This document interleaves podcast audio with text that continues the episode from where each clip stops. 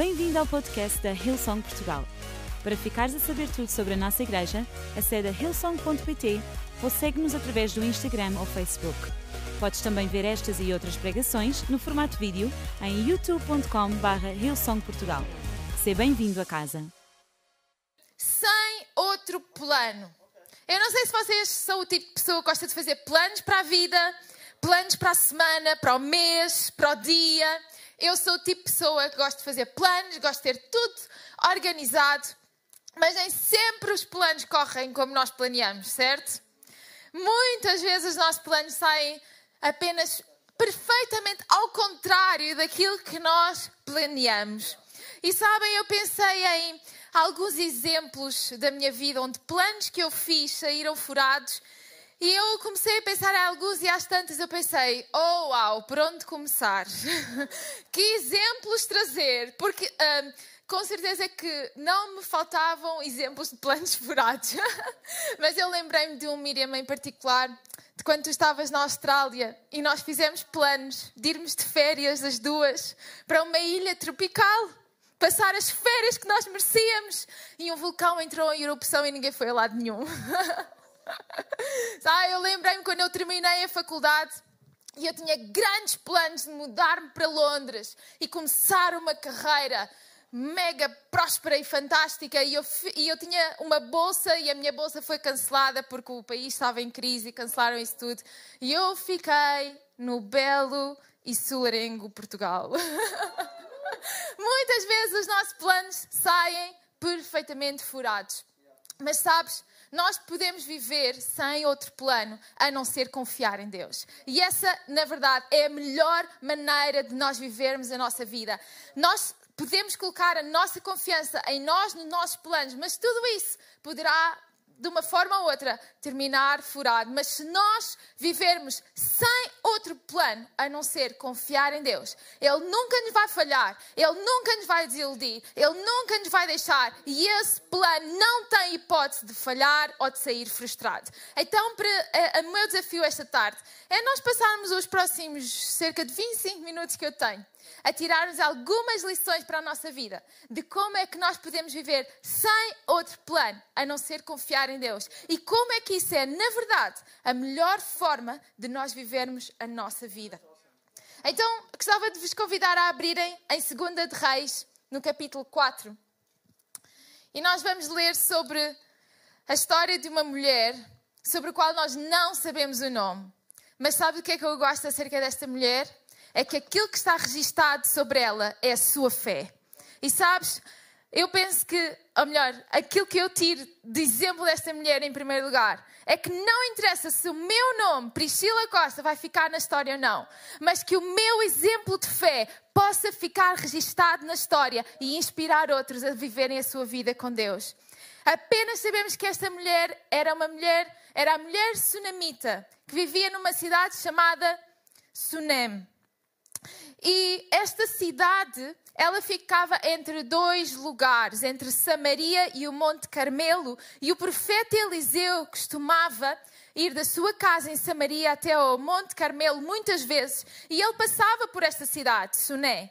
E é numa interação com o profeta Elias que, esta, que, que a história desta mulher está registada na Bíblia.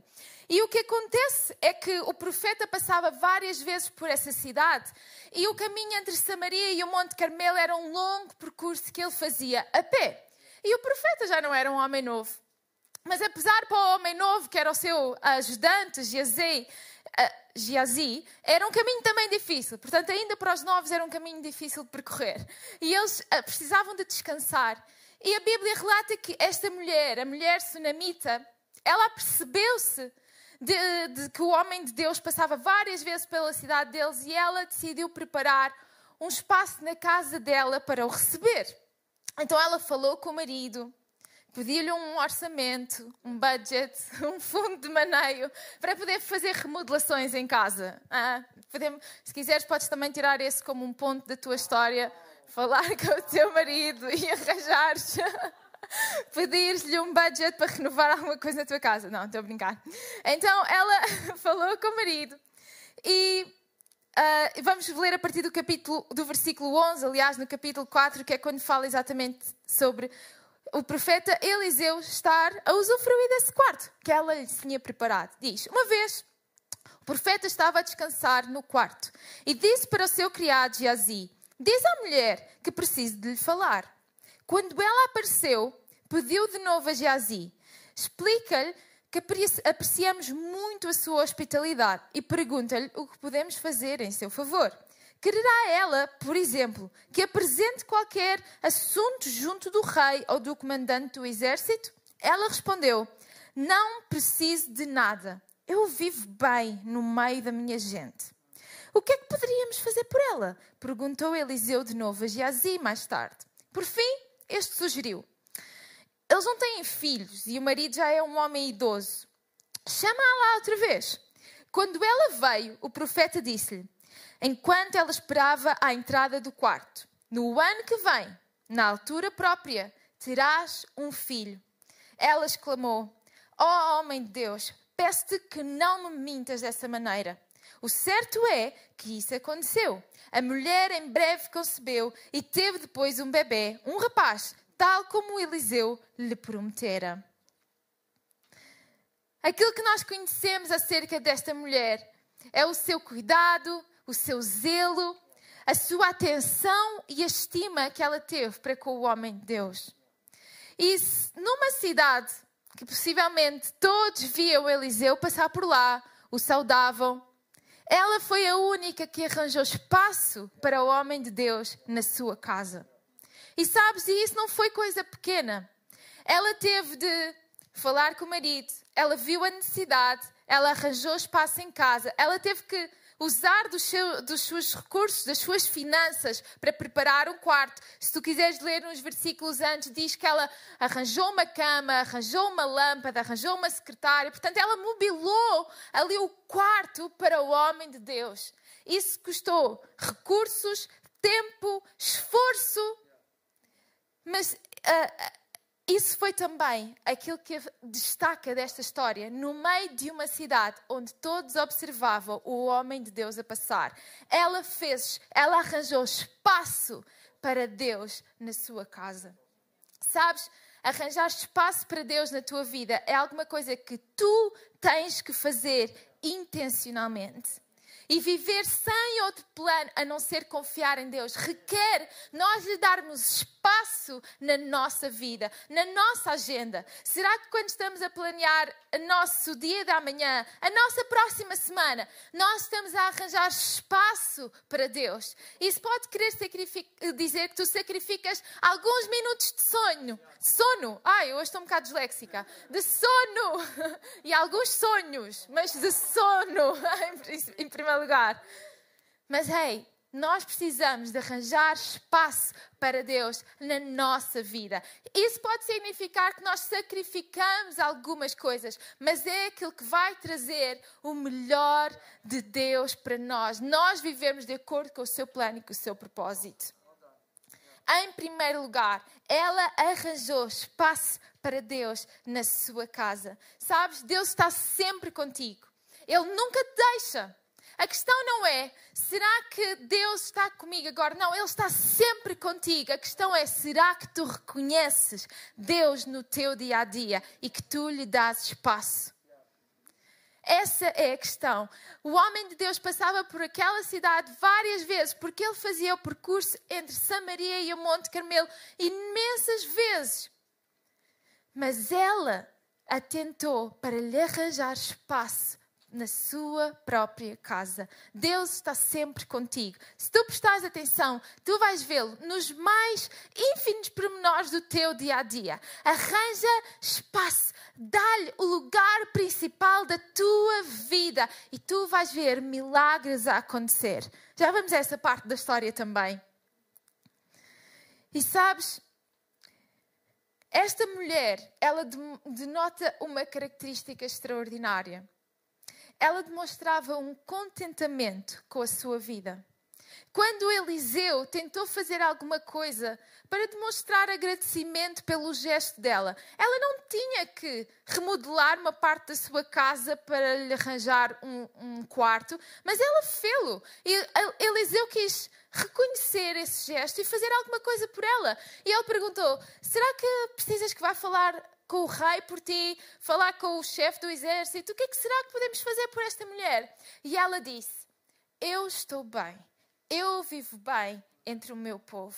Sabes, ela vivia em contentamento. Porque na realidade, ela não tinha tudo. Porque esta mulher, e depois o ajudante Eliseu, ele atentou para isso, esta mulher não tinha um filho. E nesta altura em que esta história tomou lugar, não ter filhos era o maior estigma da sociedade. Eu não sei aquilo que tu te sentes sentes como o maior estigma da tua vida. Se calhar porque tu não tiveste uh, pais que te criaram, ou se calhar porque tu não tens condições financeiras que te permitam estudar na universidade. Eu não sei aquilo que para ti é um estigma que te faz sentir inferior. Para esta mulher, nesta altura, era não ter um filho e isso era o maior estigma da sociedade. E ainda assim, quando o profeta lhe pergunta o que eu posso fazer por ti, ela diz: Eu vivo bem.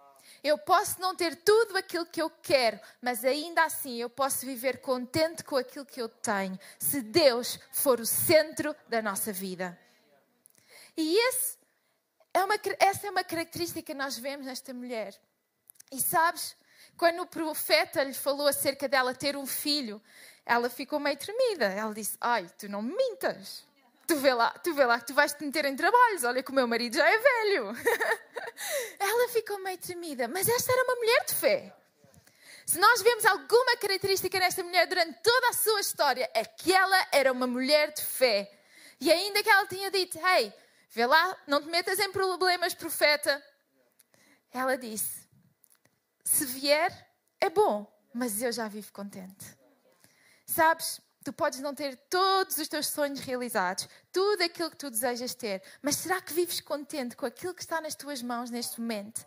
Esse é o segredo para tu poderes usufruir daquilo que possa vir a seguir. Vive contente com aquilo que está hoje, agora, nas tuas mãos. Pode não ser aquilo que tu desejavas, o melhor que tu poderias ter, podes te sentir uh, estigmatizado por isso, mas ei, tu podes ter contentamento naquilo que está nas tuas mãos, se tu tiveres a tua fé colocada em Deus e viver sem outro plano a não ser confiar nele. Porque a realidade é que esta mulher engravidou ela chegou a ter um filho. Mas só por uma questão de tempo, vocês depois quiserem ler toda a história desta mulher, ela está entre o versículo 8 e o 31 de, deste capítulo 4 de 2 Reis. Mas eu vou aqui resumir esta parte da história em que ela tem o filho. Aconteceu como o profeta disse, um ano depois ela tinha o seu bebê, um menino, como o profeta tinha dito, nos seus braços, e elas estavam radiantes, super felizes a, a promessa, aquilo que era alguma coisa impossível de acontecer, tornou-se realidade. Mas aconteceu que há alguns anos, estima-se mais ou menos que o menino devia ter entre 6 a 7 anos, ele um dia saiu de casa para ir ter com o pai aos campos e ele começou a gritar com uma enorme dor de cabeça. E o pai faz, fez aquilo que os pais costumam fazer, que é, vai ter com a tua mãe. e, o, e levaram o menino até à mãe. E a mãe abraçou, ficou com ele no, no, no... O Francisco sentiu esta de maneira muito pessoal. Não, não era. Hum, ok, Francisco. Não, não era para sentir dessa forma, mas. Mas se Deus te revelou alguma coisa, com certeza a Joana lá em casa está a dizer amém, amém. Mas então levaram o menino até à mãe.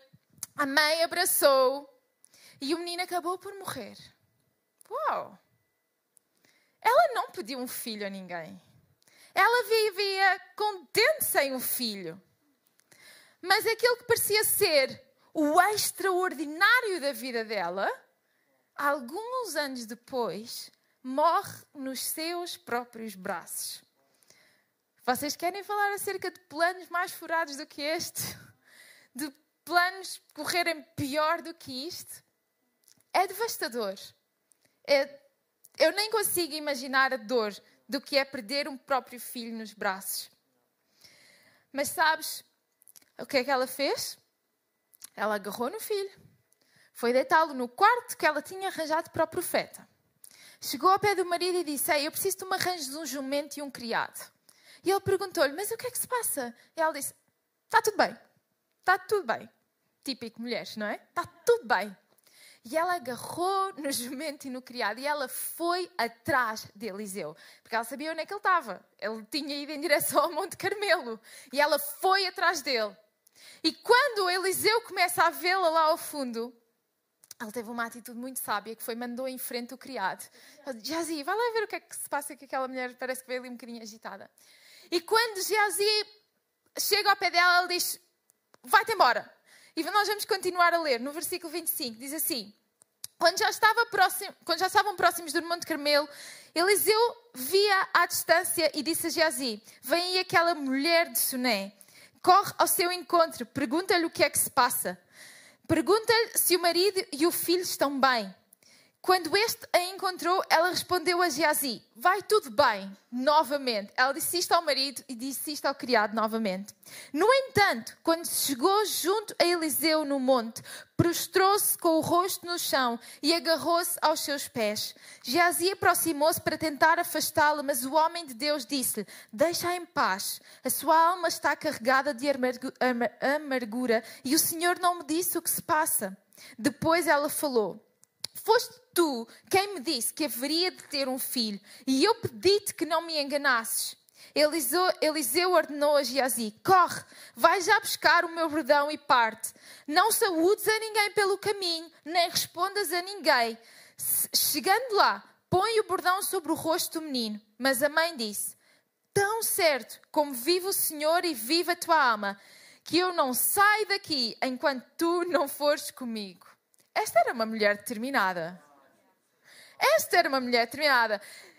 Eliseu arranjou um plano para resolver ali a questão e ela disse: Não, não, não, o criado e o bordão, nem pensar. Tu é que me meteste nesta situação, tu vens comigo e agora?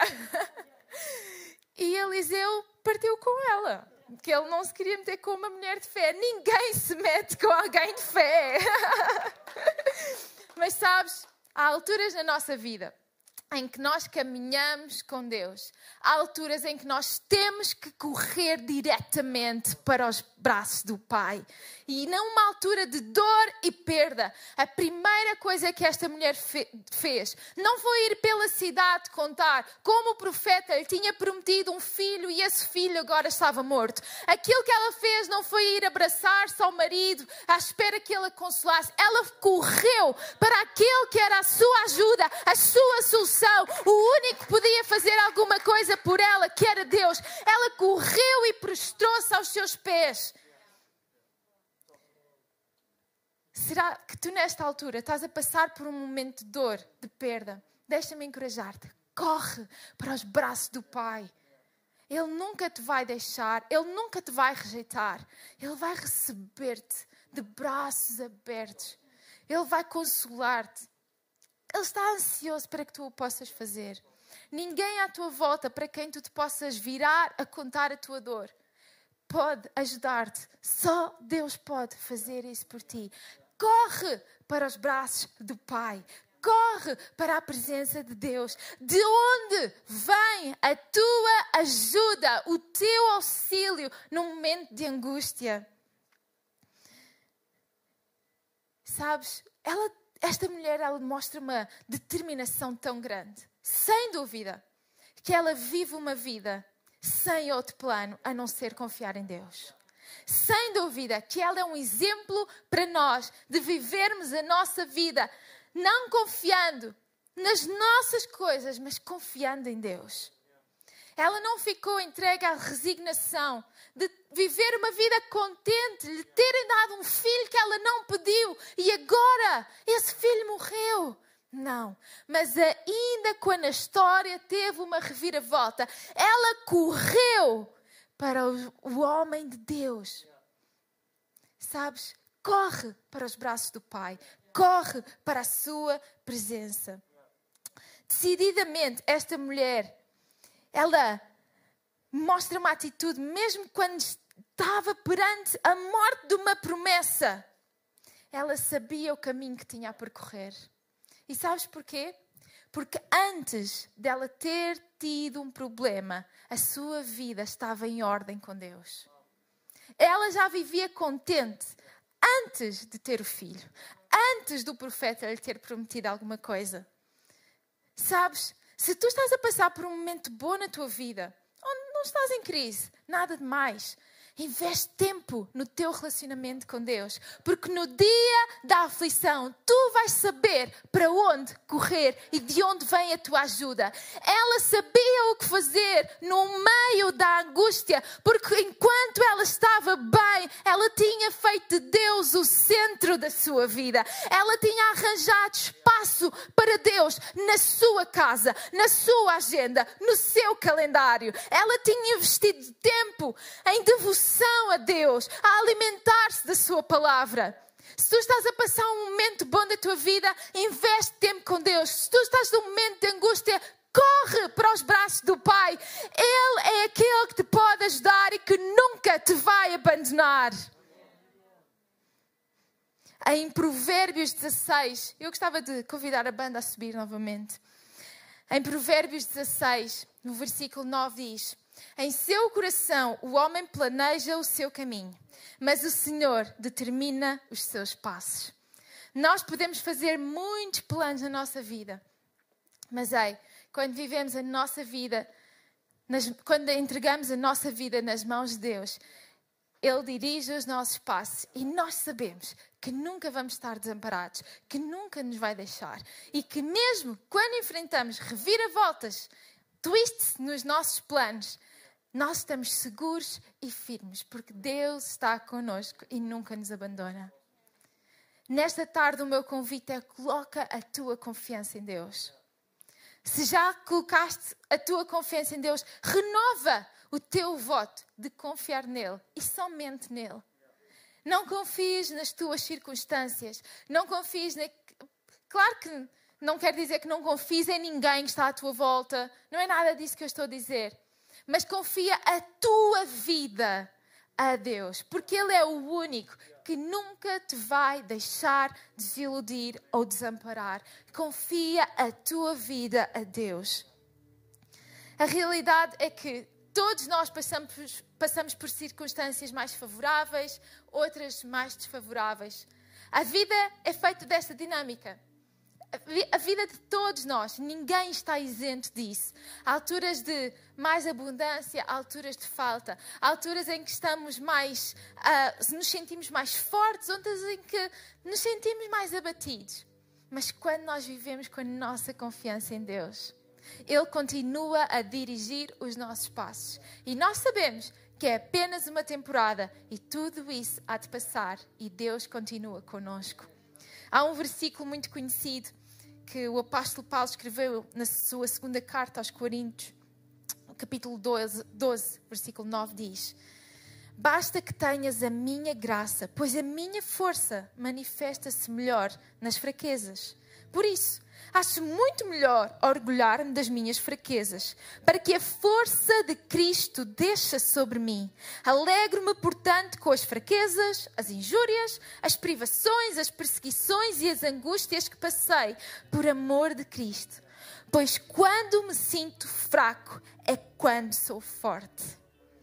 Esta mulher, quando estava fraca e num momento de dor, ela foi forte e correu para os braços do Pai. Porquê? Porque ela tinha a Deus no centro da sua vida. E sabes, esse é o meu convite para ti esta tarde. É que tu possas sentir-te forte, ainda que estejas a passar por um momento de mais angústia, dificuldade ou falta. E isso significa que tu recebes a força, a salvação que há em Jesus Cristo. É através dele que nós recebemos o amor de Deus na nossa vida.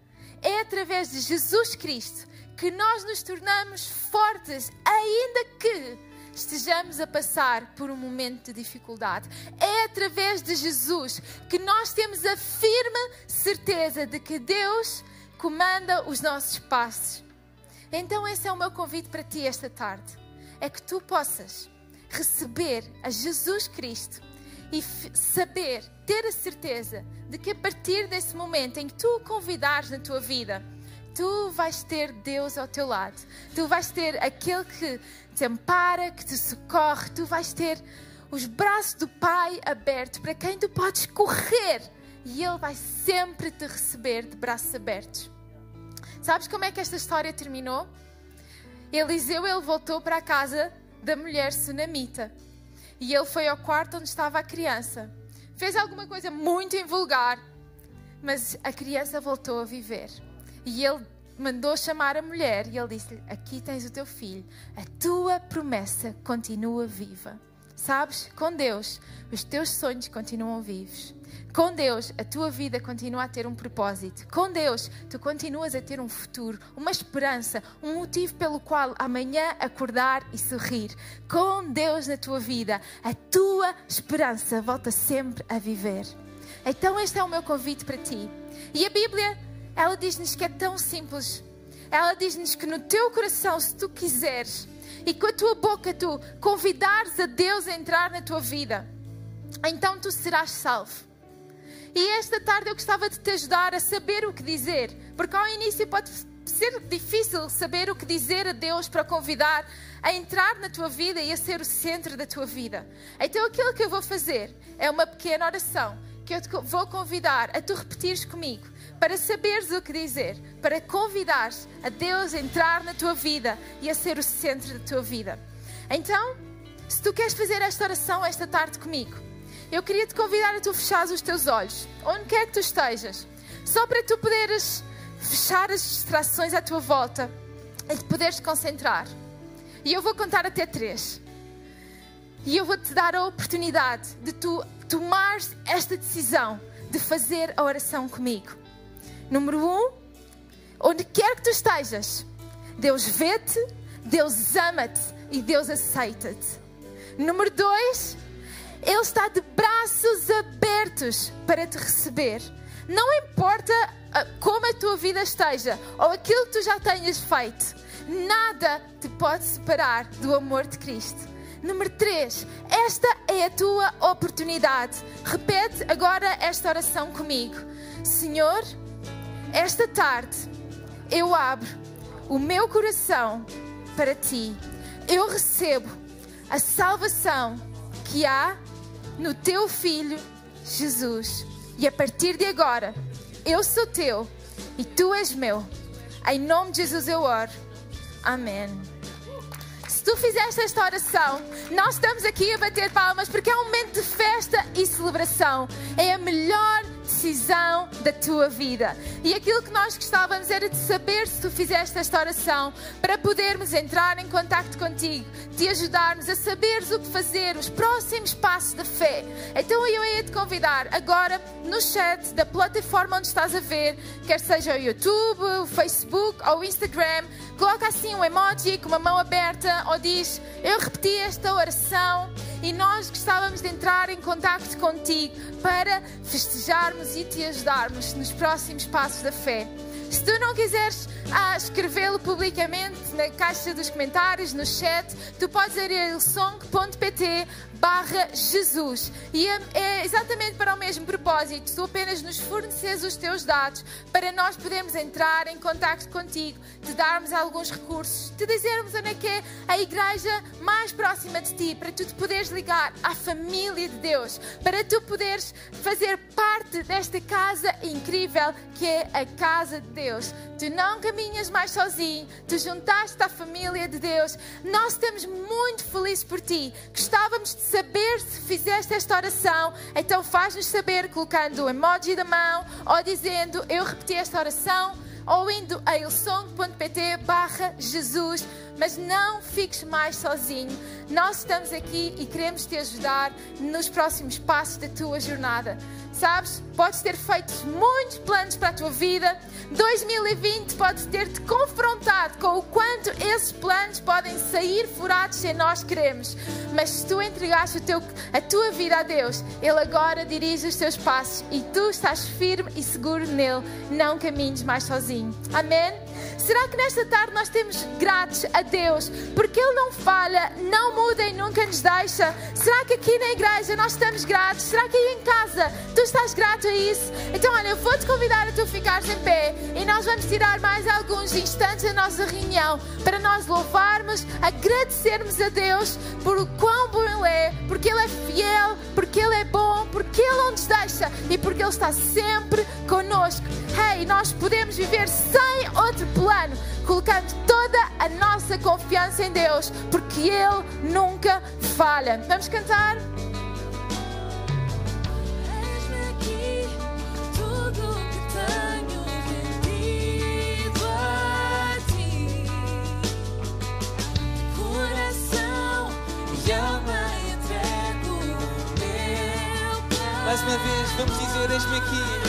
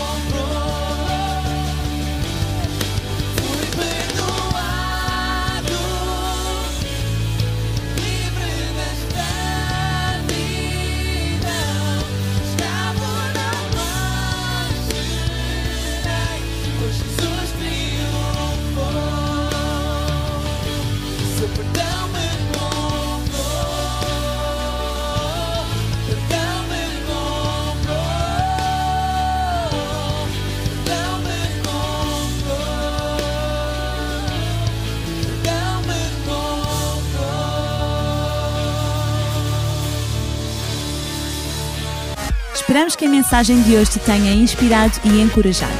Se tomaste a decisão de seguir Jesus pela primeira vez, acede a hillsong.pt Jesus para dar o teu próximo passo. Lembramos que podes seguir-nos no Facebook e Instagram para saber tudo o que se passa na vida da nossa igreja. O melhor ainda está por vir.